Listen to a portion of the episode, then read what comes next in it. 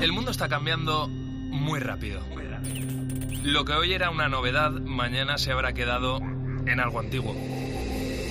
Ese frenético ritmo que muchas veces nos hace preguntarnos ¿y qué será lo siguiente? Velocidad que genera incertidumbre, a veces miedo, pero también intriga, ilusión y sobre todo emoción por conocer. La ciencia, la tecnología, la innovación, los cambios sociales nos empujan para seguir avanzando. Soy José Ángel Cuadrado y si tú me preguntas qué será lo siguiente, qué va a ser lo siguiente, yo te respondo, esto es lo que viene. Hoy mismo vamos a lanzar audiencia pública el plan en 2050 El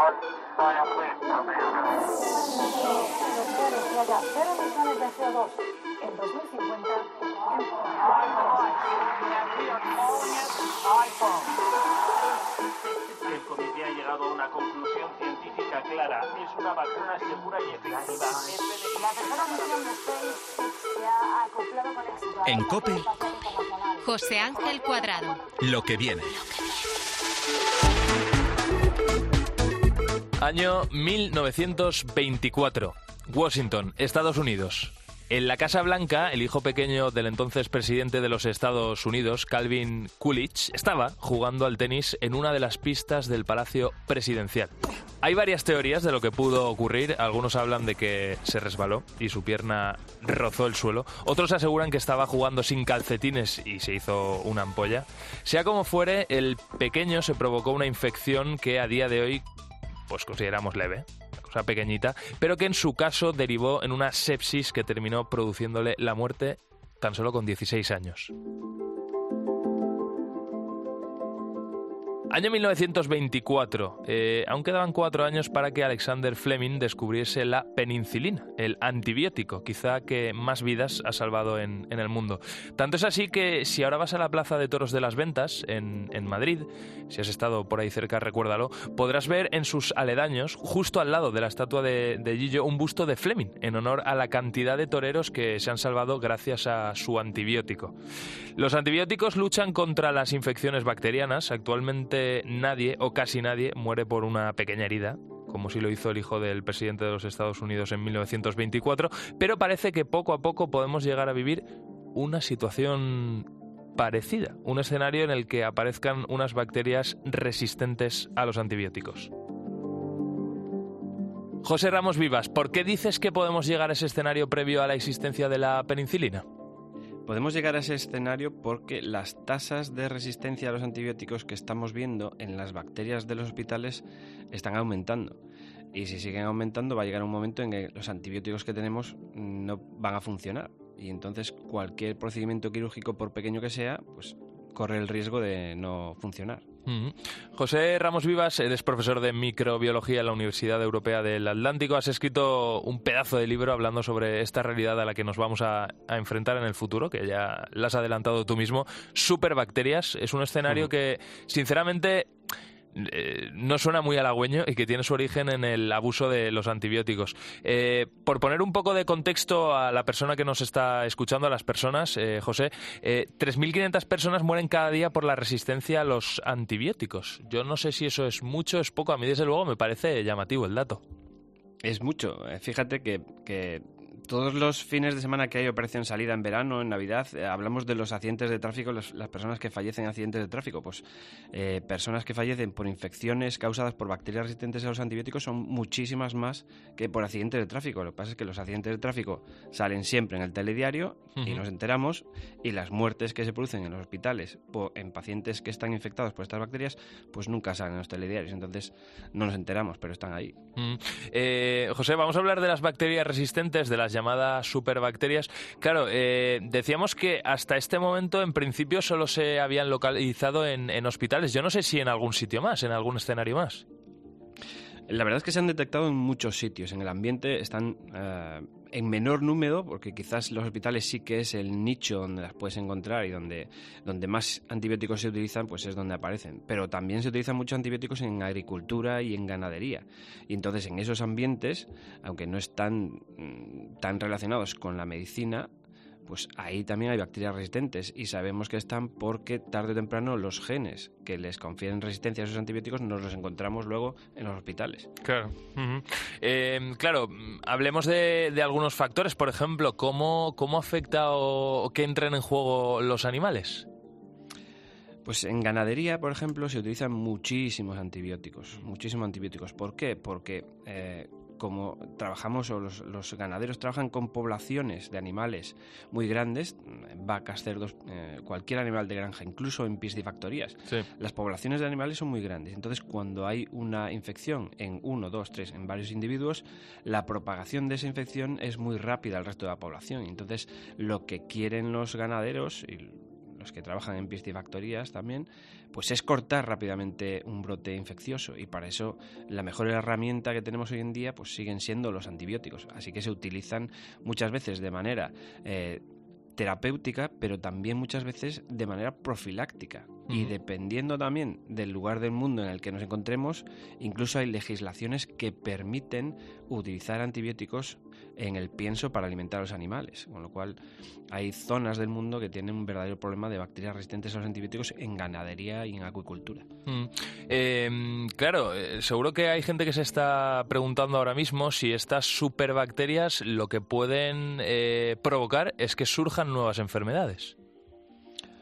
Mm, no, nuevas enfermedades no van a surgir. El problema que vamos a tener es que las enfermedades actuales van a ser muy complicadas de tratar si la tasa de resistencia de estas bacterias sigue aumentando. Porque date cuenta que en un hospital, eh, cada día en un hospital, al menos un 20% de las personas que están ingresadas en un hospital reciben tratamiento antibiótico, por, por, las, por, los motivos que sean, porque tienen una operación, por una cesárea, por un trasplante, eh, por cualquier cosa, un accidente, y entonces esas personas, todas esas patologías que necesitan de los antibióticos para que no se muera la persona por una infección, eh, pues entonces si dejan de funcionar, todas esas patologías no van a ser posibles de curar, ni, siquiera el cáncer. Hay muchas personas que eh, tienen cáncer, pero no mueren de cáncer, mueren por una infección, a pesar de que están recibiendo muchos antibióticos. Por lo tanto, no van a aparecer enfermedades nuevas, quizás van a aparecer bacterias que antes no estaban en los hospitales y que sí que se están haciendo resistentes y van a aparecer en los hospitales,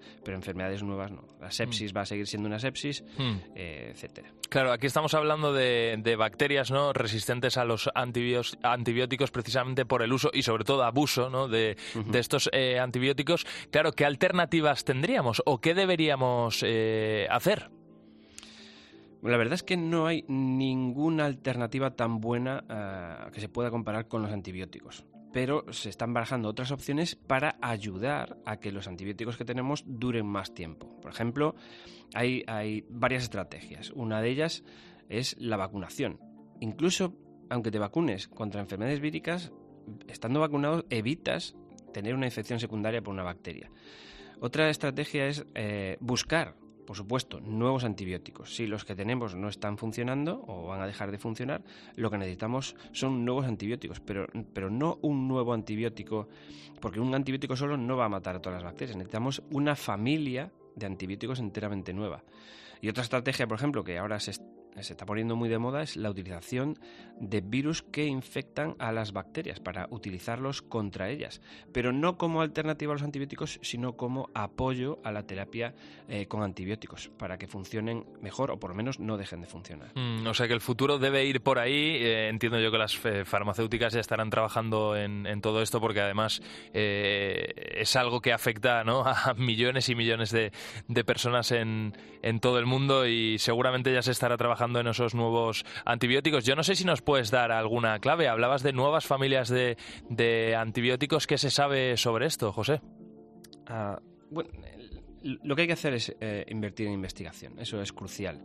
El problema de las grandes farmacéuticas es que han visto que al ritmo que vamos de aparición de resistencia a los antibióticos, pues no les es rentable eh, eh, buscar nuevos antibióticos porque eh, buscar nuevos antibióticos, una familia entera de antibióticos, llevaría mucho tiempo y mucho dinero. Y entonces, si tú inviertes mucho tiempo y mucho dinero en buscar un nuevo antibiótico y cuando lo sacas al mercado, cuando se lo empiezas a dar a los pacientes, las bacterias que hay ya son tan resistentes que incluso desarrollan mucho más rápido resistencia a ese nuevo antibiótico, pues la farmacéutica no puede seguir vendiéndolo. Con lo cual, hay muchas farmacéuticas que han dejado de apostar por eh, programas de investigación y más de en la búsqueda de nuevos antibióticos y han decidido pues eh, invertir en enfermedades crónicas, por ejemplo en enfermedades reumáticas o en, eh, enfermedades neurodegenerativas, que eso cuando te tomas un medicamento tienes que tomarlo mucho tiempo. Claro. Cuando te tomas un antibiótico te curas de la infección y ya no lo tienes que tomar más. Entonces, las farmacéuticas han visto que es un mercado mucho más rentable las enfermedades reumáticas y que aún encima les cuesta mucho esfuerzo y mucho dinero encontrar nuevos antibióticos que luego, seguramente, al ritmo que llevamos, dejan de funcionar rápidamente y por lo tanto no les es rentable porque si dejan de funcionar al, año o a los dos años de estar en el hospital, no lo pueden seguir eh, vendiendo. Sí, sí, evidentemente hacer una gran inversión ¿no? para algo que luego es a, corto plazo no se soluciona, pues eh, no... No, no, la alternativa es que eh, en los centros de investigación estatales, en las universidades, dificultades pues haya investigadores que eh, dediquen su esfuerzo a encontrar esos nuevos antibióticos y que luego, porque esto también requiere mucho dinero de sacarlos al mercado, vengan las grandes farmacéuticas y compren esas patentes de investigadores pequeños y puedan sacarlos al mercado. Porque un investigador pequeño, de, investigador de, un centro de CSIC, por ejemplo, no puede sacar un antibiótico al mercado. El Estado no tiene dinero para, para producir un antibiótico. Lo que sí que podemos hacer es nosotros, los pequeños investigadores, descubrir nuevas moléculas que luego las grandes farmacéuticas compren y puedan poner en el mercado. Mm.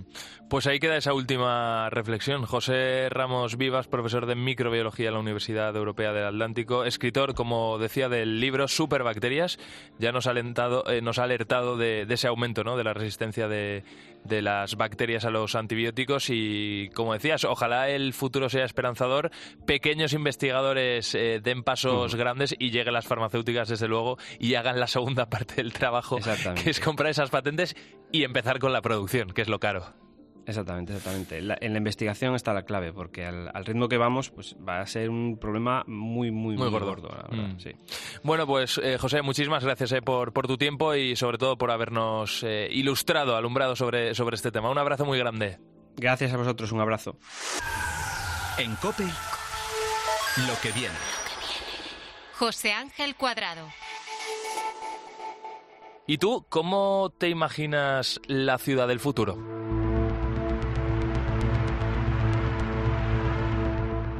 Quizá te la imagines con coches flotando, con trenes urbanos como el metro que van a gran velocidad, un montón de pantallas en las fachadas de los edificios, hologramas por un lado, hologramas por el otro, una mezcla, yo qué sé, de, Star Wars, de Ready Player One, de Yo Robot, o si has estado en esa ciudad, que yo sí que he estado, como Tokio, pero súper evolucionado. Esa puede ser una opción, ¿por qué no? Mira, ¿sabes qué? Eh, ahora que todo el mundo está a tope con la inteligencia artificial, le voy a preguntar a ChatGPT cómo se imagina él las ciudades del futuro. Las ciudades del futuro serán sostenibles, tecnológicas y centradas en las personas. Serán caracterizadas por una planificación urbana inteligente, el uso de energías renovables y la eficiencia energética. Contarán con una amplia integración de tecnología, como sensores y sistemas de inteligencia artificial, para mejorar la calidad de vida de los ciudadanos. La movilidad estará basada en vehículos eléctricos y autónomos, con sistemas de transporte integrados y opciones de movilidad compartida. Se promoverá la creación de espacios verdes, la construcción sostenible y la participación ciudadana en la toma de decisiones. Toma ya. Es fascinante, ¿verdad? Cómo un chat puede sacar esas reflexiones sobre cómo deberían ser las ciudades del futuro, en las que tú y yo espero que, que, vivamos y en las que seguro, eso seguro, que van a vivir nuestros hijos o nuestros nietos. Leticia Izquierdo, ¿qué tal? ¿Cómo estás? Bienvenida a lo que viene. Bien, muy bien, muchas gracias. Oye, Leticia, ¿y tú cómo te imaginas la ciudad del, del futuro? Pues no está mal la descripción que he escuchado de ChatGPT. ¿eh?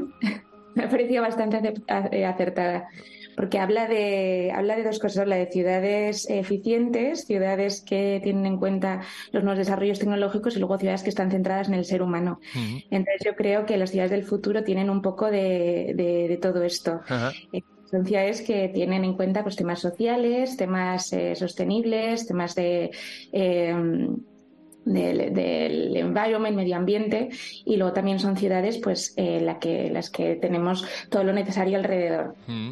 Leticia, déjame que, te presente a, toda la gente que está escuchando lo que viene. Eres eh, una investigadora española, eres arquitecta eh, en el MIT, el Instituto Tecnológico de Massachusetts. Estudias la aplicación de la tecnología para la mejora de las ciudades gracias a, una beca de la Fundación La Caixa. Leticia, te hemos escuchado a ti, hemos escuchado a ChatGPT, la inteligencia artificial no va desencaminada sobre el futuro de las ciudades.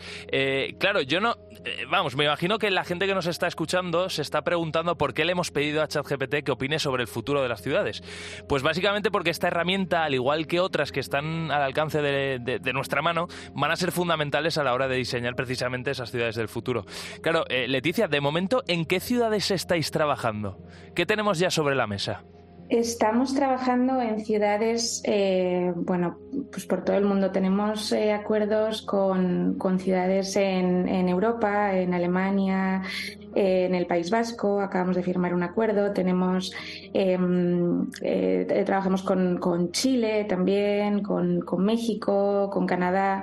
Y, y, estos acuerdos consisten en pues, entender eh, cómo, vive la gente allí, cuáles son las necesidades de, las ciudades en cada caso e intentar eh, pues investigar eh, todos juntos cuáles son las, las nuevas tecnologías que se pueden aplicar y cómo cómo se pueden diseñar eh, mejor eh, mm. estos espacios. Claro, eh, hemos escuchado a ChatGPT, te hemos escuchado a ti también reflexionando sobre lo que queremos ser de, mayores, ¿no? Lo que queremos que sean de mayores las, las ciudades. claro, para llegar a ese punto, ¿qué debemos superar? Es decir, ¿cuáles son ahora mismo los principales retos de... de... Vamos a centrarnos, si te parece, en grandes ciudades. Madrid, Barcelona, por ejemplo. Mira, eh, es curioso porque has, puesto el, audio de ChatGPT. Al final, ChatGPT está entrenado en todos los datos eh, de Internet, ¿no? Básicamente, y tiene millones de parámetros. Esto pasa muchas veces cuando diseñamos, em, cuando diseñamos ciudades y utilizamos eh, herramientas de inteligencia artificial que están entrenadas en datos muy concretos y generalmente son datos que tienen que ver con temas de eficiencia. Entonces, eh, si queremos mirar las ciudades del futuro, necesitamos entrenar estas herramientas con las que vamos a hacerlo, no solo en datos que sean eh, que tengan que ver con temas eficientes, sino en datos que tengan que ver con temas sociales y temas eh, de, sostenibilidad. Tendremos por lo tanto, ciudades que tengan estas tres patas. Claro. mira, le hemos preguntado también a ChatGPT por por los retos y vamos a escucharle. Los retos para las ciudades del futuro incluyen el crecimiento poblacional, el cambio climático, la sostenibilidad, la desigualdad socioeconómica, la movilidad y congestión y la seguridad y privacidad de datos. Pues todo lo que, lo que comentábamos, ¿no? Eh, que al final es un, un, resumen también muy rápido y además en, eh, la respuesta nos ha llegado en, en 20 segundos. Claro, eh, Leticia, por, por hablar de cosas muy concretas, ¿no? Yo, yo sobre todo estoy pensando en cómo, cómo pueden cambiar físicamente las, las ciudades dentro de, de unos años. Yo me lo imagino con menos coches, mucho más verdes. claro, esa será una manera, ¿no? De combatir la contaminación. Entiendo que a lo mejor nuevos materiales también que limpien el, el ambiente. Eh, totalmente, sí. Vamos encaminados a tener ciudades de 15 minutos caminables, como puede pasar en París o en Barcelona, en la que tenemos todas las eh, necesidades básicas, los servicios básicos alrededor nuestro, distancias caminables. Efectivamente, es probable que desaparezcan los coches. Eh, empezaremos a tener sistemas de, micromovilidad autónomos bajo demanda, como pequeñas, em, pequeños eh, automóviles o pequeñas eh, bicicletas autónomas que puedas eh, pedir que estén cuando los necesites ¿no? y, cuando no cuando no los estemos usando puedan usarse para repartir paquetes por ejemplo y, luego sí, desde luego si priorizamos eh, temas como salud mental dentro de las ciudades, pues tendremos espacios eh, más verdes, tendremos eh, espacios que, sean caminables y los que queramos estar. Hmm. Desde luego, ese es un punto muy, muy interesante eh, que además tú estás eh, tratando, que estás investigando, y es el, aspecto de la salud mental, ¿no? Eh, la pandemia yo creo que a todos nos, nos, puso delante del espejo. A raíz de la pandemia, de hecho, mucha gente ha sufrido problemas mentales. háblanos un poco de, de ese punto. O sea, ¿cómo puede una ciudad, cómo puede un entorno favorecer a que estemos mejor, a que nos sintamos mejor? Sí, hay ciudades que, nos estresan, ¿no? Eso es obvio. Hay muchos sitios, el, diseño de los espacios influye mucho, mucho en cómo nos sentimos. Estuve, por ejemplo, trabajando en asentamientos informales en México en temas de seguridad en el espacio público.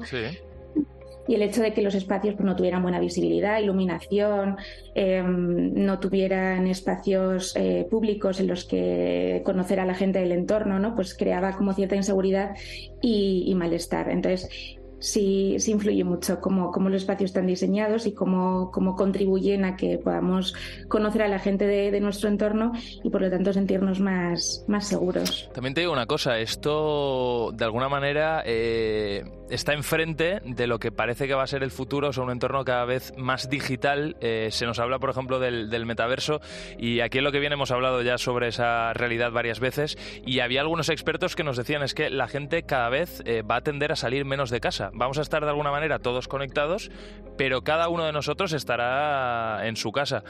Esto, no sé, es, totalmente distinto a lo que estábamos comentando, ¿no? A ciudades donde nos relacionamos, nos relacionemos más. Sí, bueno, eso pasa en algunas ciudades. Hay unas ciudades como puede ser eh, Tokio, que son más individualistas, en las que la gente sí que está más tiempo en casa, y hay otras, eh, como por ejemplo ciudades en España, al final reflejan la cultura de los, los españoles, que es reunirse ¿no? y pasar tiempo en la calle. Entonces, eh, habrá un poco de todo, pero desde luego yo creo que tenemos que diseñar ciudades que, en las que estos espacios existan para que, para que, para permitir que la gente salga, salga a la calle y se quede allí. ¿no? Mm. Muchas veces hay espacios públicos en los que, nos, que no queremos quedarnos. Mm.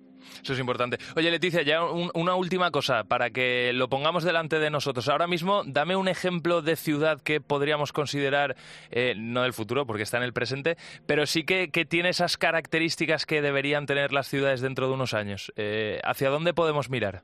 Bueno, yo creo que es difícil encontrar una ciudad que tenga todas las características que, podemos encontrar en las ciudades del futuro. Yo creo que podemos pensar en una ciudad mix de varias, ¿no? como, como diferentes partes juntas. Eh, y yo creo que podríamos pensar juntos en esto, cuál es la ciudad eh, que representa la parte vibrante que nos, que nos gusta. A lo mejor es eh, Madrid, a lo mejor es Barcelona, a lo mejor es que tienen pues, innovación, ¿no? a lo mejor cogemos la parte de, de, la naturaleza de, de, pues no sé, de las islas o de Sí, sí, hay, varios ejemplos. Yo te digo una cosa, Leticia, yo estuve hace pues cuatro años ya en, en Tokio, en, en mi luna de, de miel, y realmente después de, leer cosas que tú has hecho, leer a otros expertos, ¿no? Sí me imagino esa ciudad un poco como, como la ciudad que tenga las características de las ciudades del futuro. ¿Por qué? Porque es una ciudad que tiene tecnología allá donde mires, es una ciudad muy limpia, es una ciudad que tiene espacios verdes, es una ciudad donde la gente en general es muy amable. Eh, luego ya eh, eh, la sociedad japonesa es como es, ¿no? Lo que tú decías, muy individualista. Pero desde luego es una ciudad que pinta mucho a ciudad del futuro. Sí, sí, estoy de acuerdo. Hay muchas veces también que por el hecho de que las ciudades sean eficientes no quiere decir que nos hagan sentir bien, ¿no? Muchas veces encontramos, es verdad que Tokio es una ciudad eficiente, a lo mejor hay ciudades en China que también son altamente eficientes, pero hay otras, hay otras ciudades que nos dan esta, este, este buen rollo, ¿no? Esta sensación de que, no sabemos muy bien por qué, pero, pero la que nos apetece, las que nos apetece estar. Tal cual, tal cual. Bueno, pues Leticia Izquierdo, investigadora española en el MIT, el Instituto Tecnológico de Massachusetts, ya lo hemos dicho, arquitecta, estás estudiando la aplicación de la tecnología para la mejora de las ciudades. Te estás imaginando, básicamente, cómo debe ser eh, la ciudad del, del, futuro. Oye, te vamos a seguir la pista eh, y en un tiempo te volvemos a llamar a ver si hay algún avance. Muchas gracias, encantada. Que te vaya muy bien, que no lo hemos dicho, estamos conectando contigo desde la otra punta del mundo. ¿Dónde estás ahora mismo? Estoy en Boston, estoy en Boston, estoy en el, estoy en mi laboratorio, en el MIT Media Lab. Bueno, pues nada, que ha sido un placer ¿eh? que hayas sacado este ratito, Leticia. Cuídate mucho. igualmente. un beso enorme, adiós. En COPE, lo que viene. José Ángel Cuadrado. Si coges ahora mismo tu móvil y te fijas en la esquina superior, justo al lado de las rayas de cobertura, dime qué tipo de conexión tienes. ¿Qué te sale en la pantalla? Mira, lo último es el 5G, pero lo normal es que aún tengas 4G o puede que incluso 3G. El caso es que esto es lo que viene, el programa, ya lo sabes, en el que nos gusta fliparnos un poquito, mirar hacia el futuro, imaginarnos cómo será nuestra vida y descubrir contigo cómo será nuestro mundo. Así que hoy quiero hablar contigo ya del 6G. ¿Qué será el 6G? Va a ser un tipo de tecnología inalámbrica que no solo va a permitir una conexión a Internet prácticamente inmediata y mucho más rápida de la estándar de hoy en día, sino que prácticamente podría hacer que el mundo estuviese hiperconectado. Hablamos de ultravelocidad.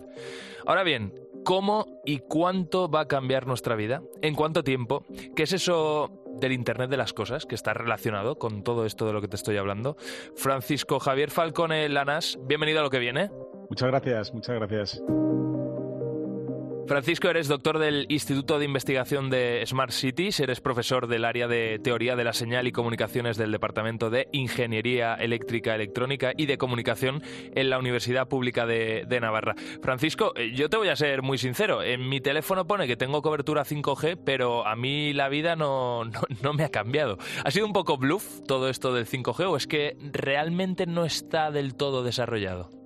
Bueno, yo creo que eh, por una parte lo que, lo que hay que decir, y esto es un poco la realidad que siempre ocurre cuando se despliega eh, una red de comunicaciones móviles, ¿no? La red de comunicaciones móviles 5G no, no trabaja sola, sino que realmente trabaja en, en, un modo colaborativo con el resto de redes, digamos, que se han ido superponiendo anteriormente, ¿no? De tal manera que a través de ciertas funcionalidades que tiene el teléfono, que son automáticas para nosotros como los usuarios, pues en el caso de que tú pierdas la cobertura 5G, pues te pasa a la 4G o como bien apuntabas a la 3G, ¿no?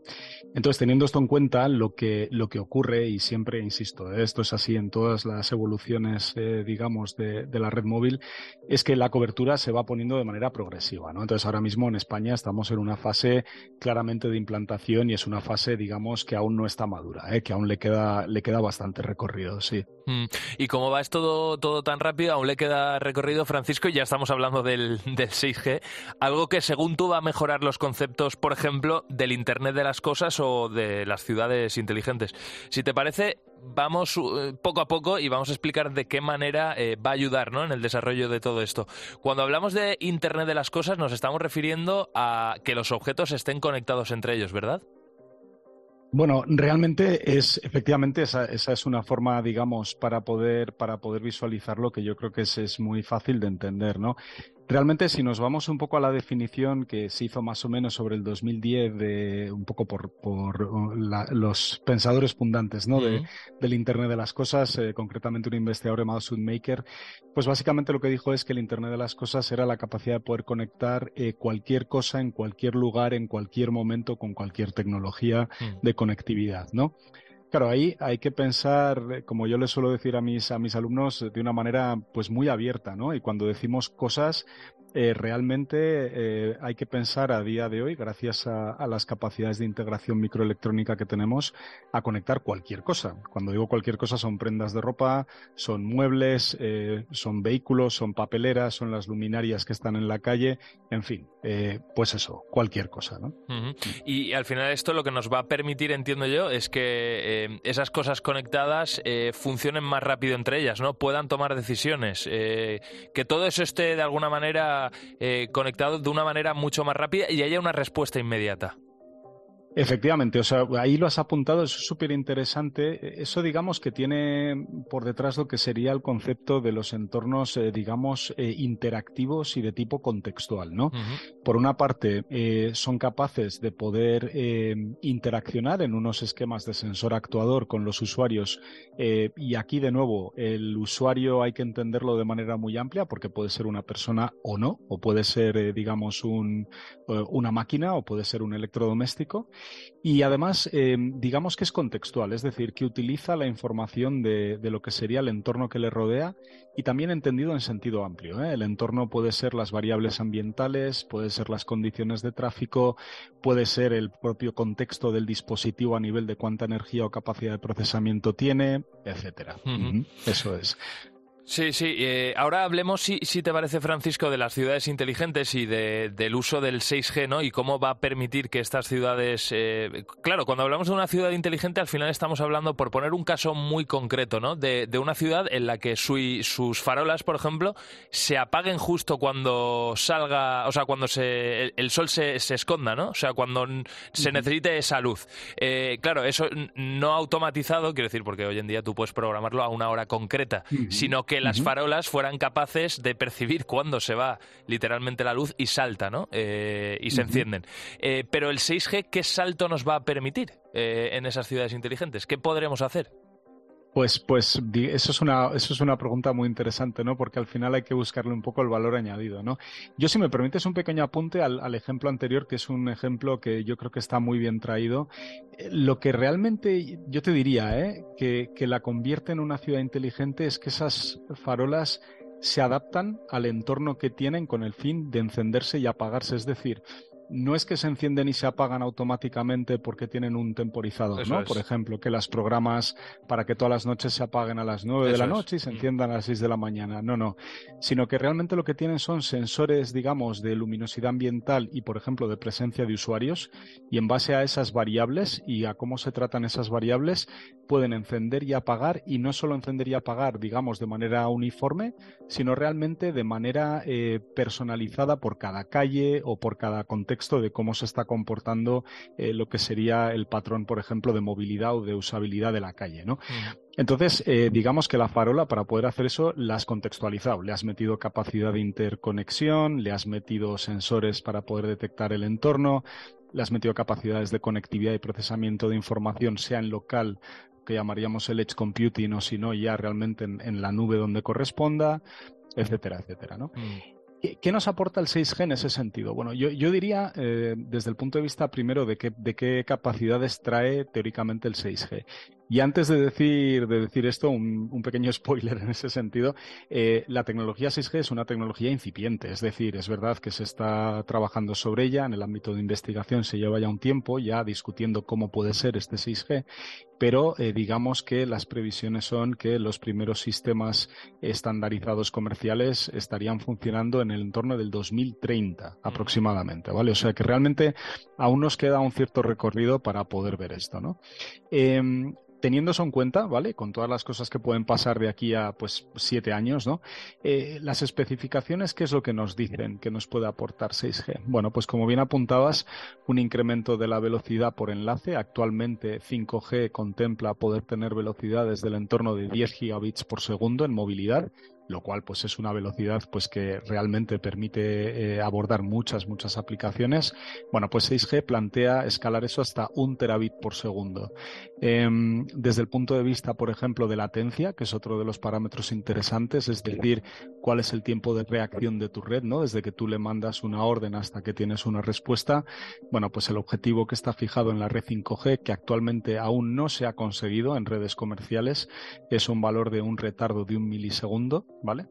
Eh, la red 6G contempla el poder eh, dividir esta cifra por un factor 10, hasta 0.1 milisegundos. Eh, para que nos hagamos una idea, 0.1 milisegundos es más rápido que la velocidad de sinapsis neuronal. Entonces es realmente un sistema muy, muy rápido, ¿no? Eh, ¿Dónde puede tener sentido utilizar esto? Pues imaginemos que queremos hacer un control de un, de un elemento como un dron. El dron puede estar volando, puede ser un dron que va en el agua, puede ser un dron eh, que puede estar en el suelo. En el agua sería más complicado a día de hoy, ¿no? Por, por, digamos, las propias problemáticas de poder establecer ese enlace de comunicaciones. Pues, de luego, los terrestres y los aéreos ya se contemplan, ¿no? Eh, a día de hoy, hacer el telecontrol de un dron es, es complejo, ¿eh? Mm. Y de hecho, Sí, sí, continúa, Francisco, sí, sí. Sí, no, entonces, por ejemplo, lo que se plantea es en las redes 5G que se denominan standalone, las que verdaderamente operan eh, end-to-end eh, de, manera, de manera 5G, pues eh, contemplan realmente el poder de agilizar lo máximo posible todas las transacciones que se realizan, precisamente con el fin de permitir que un operador con un teléfono móvil, actuando como un mando, pues pueda controlar un, dron y que realmente cuando le dé un comando de giro, pues ese comando lo ejecute en esa velocidad, ¿no? En ese tiempo de, respuesta.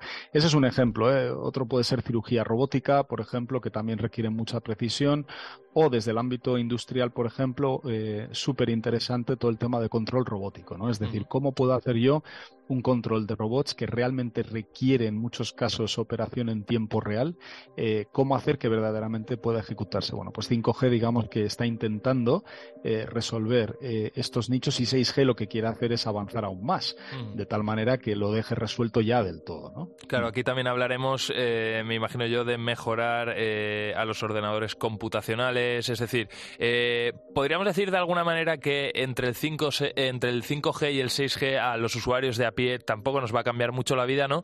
Pero que realmente para todos estos casos eh, de los que tú hablabas, ahí el salto sí va a ser importante. Pero vamos, para ti y para mí, un uso diario del, del móvil, pues eh, como que tampoco nos va a cambiar la vida, ¿verdad?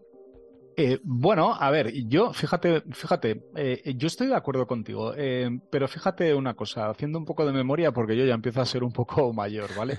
Yo cuando, cuando empecé a trabajar como, como ingeniero, digamos que mi primera experiencia fue con la red 2G, yo de hecho estuve trabajando en el despliegue de la red 2G, Em, y, realmente de manera progresiva hemos ido pasando de tener teléfonos solo con teclas a empezar a tener smartphones que ya no tenían teclado, a que empezaran a tener ciertas capacidades, digamos, multimedia, a poder hacer red social y ver vídeos en un teléfono, a estar haciendo streaming en tiempo real 4K con un teléfono móvil, ¿no? Entonces, eh, en ese sentido, eh, yo creo que eh, progresivamente se van adoptando tecnologías y que requieren, evidentemente, un salto tecnológico para hacerlo. Y nosotros simplemente, pues, digamos que con este vértigo que tenemos de adopción tecnológica, pues es algo que pasa un poco inadvertido, ¿no? Mm. Yo lo comento porque, por ejemplo, fíjate, una de las, una de las funcionalidades que se pretenden verdaderamente impulsar mucho con 6G y 5G no es capaz realmente de lograrlo, es eh, todo lo que tiene que ver con la realidad extendida, ¿no? Entonces, eh, si uno quiere verdaderamente tener una verdadera experiencia, eh, digamos, vamos a decirlo, inmersiva, ¿no? Con técnicas que te puedan mezclar realidad aumentada, con realidad virtual, con el Internet de las, de lo que se denomina, perdón, el Internet táctil, pues verdaderamente necesitas redes que tengan un retardo muy pequeñito y que tengan mucho, mucho ancho de banda, ¿vale? Entonces, uno de esos ejemplos que aún están por llegar y que, bueno, a día de hoy parecen un poco ciencia ficción, es eh, lo que se denominan las comunicaciones holográficas. Eh, bueno, comunicaciones holográficas es algo que, que 5G no puede soportar y que están contempladas, por ejemplo, en 6G. Ese es, por ejemplo, uno de los motivos por los cuales se pretende ir a tasas de transferencia binaria de un terabit por segundo, que, es, que son muy, muy altas, ¿no? Pues muy interesante todo esto que hemos descubierto hoy aquí en lo que viene con Javier Falcón Lanas, doctor del Instituto de Investigación de las Smart Cities, también profesor, lo hemos dicho, de la Universidad Pública de, Navarra. Eh, ha sido un placer, Francisco, y nada, nos marcamos en el calendario esa fecha, 2030, y tendremos el 6G y tendremos a nuestro alcance todas estas cosas que, nos has contado. Muchísimas gracias eh, por tu tiempo. Nada, muchísimas gracias a, vosotros y, nada, a ver si lo vemos, efectivamente. Un abrazo, lo compartiremos. Hasta luego. Hasta luego. En COPE, lo que viene. José Ángel Cuadrado. Hace tan solo una semana nuestro país entraba en números rojos. No, no, no, estoy hablando de una bancarrota ni nada por el, por el estilo, aunque echando un vistazo a nuestra deuda pública, en fin. Pero no, aquí no te estoy hablando de economía, sino de explotación de recursos naturales.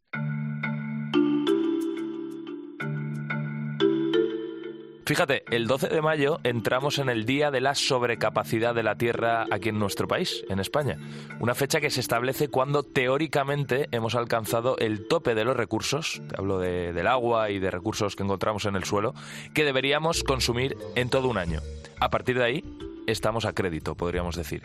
Este índice se establece gracias a unos parámetros que mide una organización internacional que asesora a diferentes organismos y que básicamente contrapone demanda de recursos naturales con la capacidad que tienen estos mismos de regenerarse.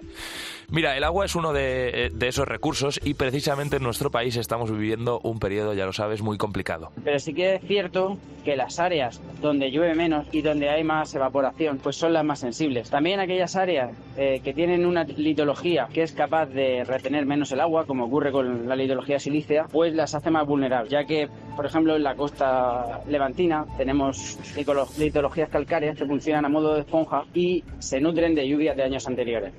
En este sentido, eh, las zonas más vulnerables, en la zona del Valle del Guadalquivir y de Sierra Morena, y también eh, las zonas, las zonas silicias de interior, como por ejemplo las zonas de Gredos o de la meseta norte, que eh, cada vez están presentando unos grados de, sequía más importantes y las condiciones climáticas y climatológicas no permiten que el agua dure hasta verano. Es Cayetano Gutiérrez Cánovas, un investigador español, apoyado por la Fundación La Caixa, experto en analizar el estado de salud de los ríos de nuestro país y también de sus entornos.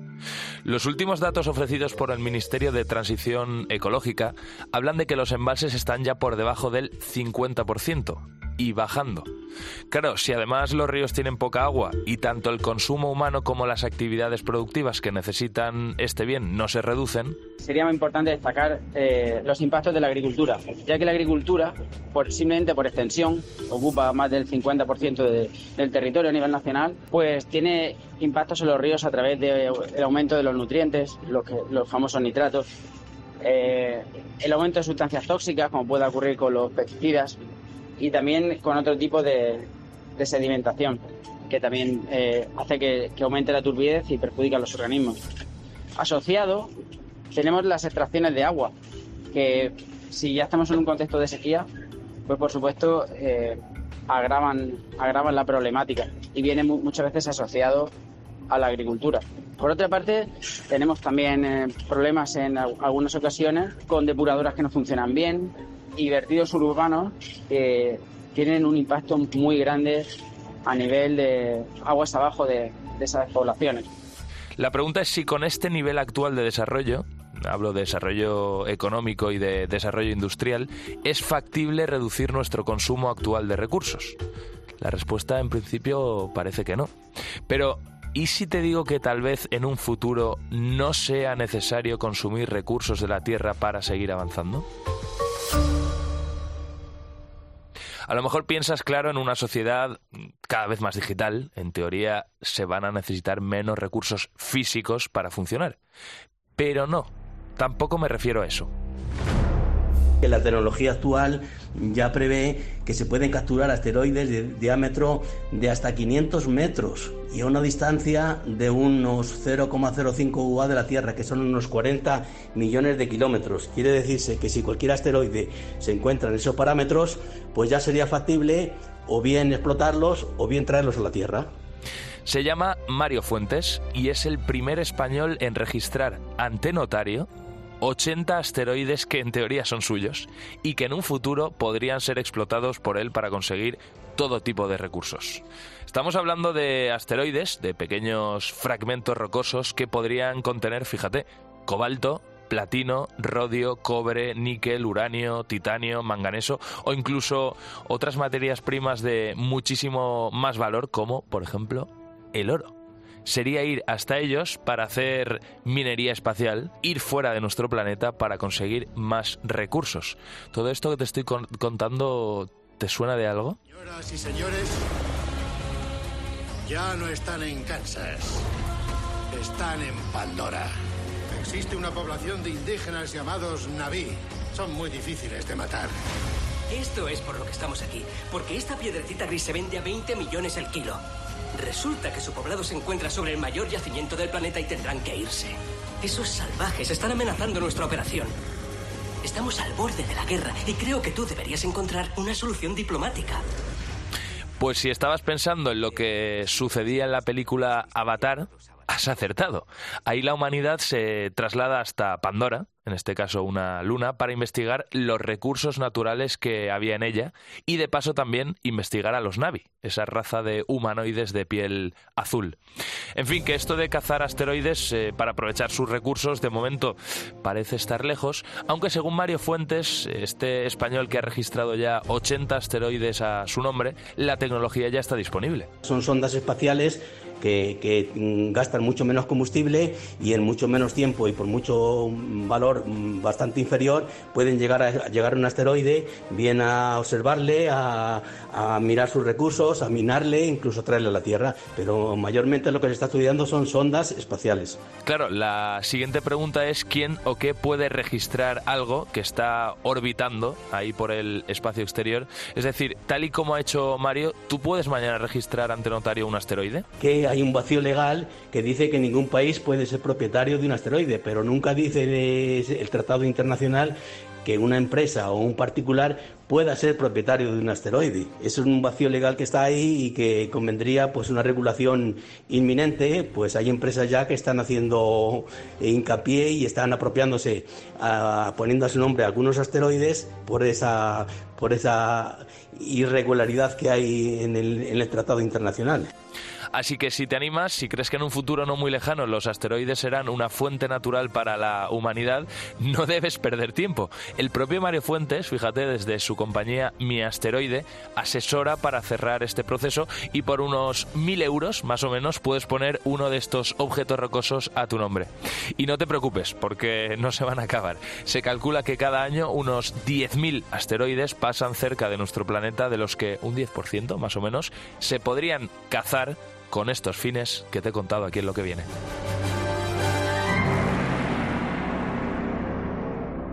En Cope, lo que viene. José Ángel Cuadrado.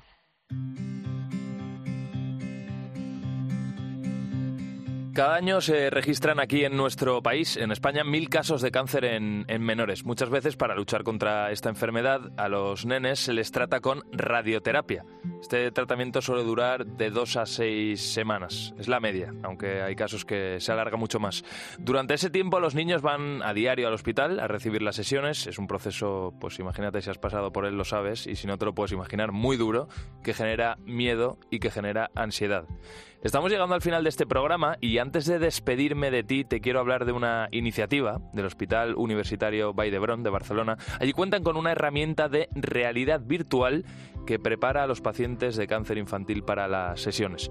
Cuando se ponen las gafas, Nixie les explica cómo es la sala de radioterapia. Esta es la sala donde haremos las fotos especiales que nos dejan ver dentro de ti. Para hacer eso hay que quedarse muy quietos y para ayudarnos a que no nos movamos, María hinchará un colchón que cogerá nuestra forma.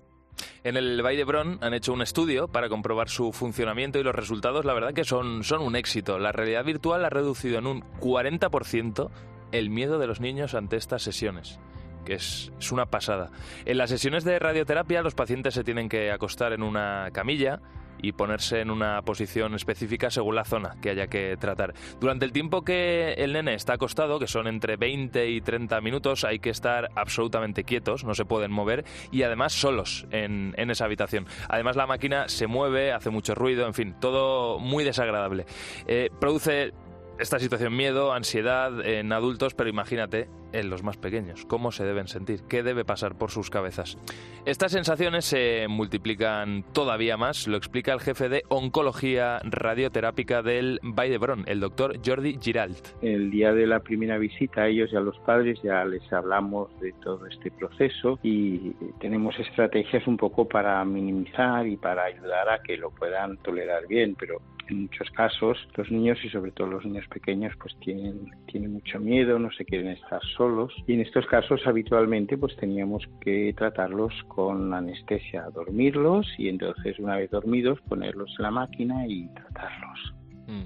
Desde hace dos años, gracias a la realidad virtual, ese miedo, esa, ansiedad, se han reducido mucho. Se les da a las familias un kit que contiene unas gafas con, unos programas en los que se ve cómo es una sesión de radioterapia.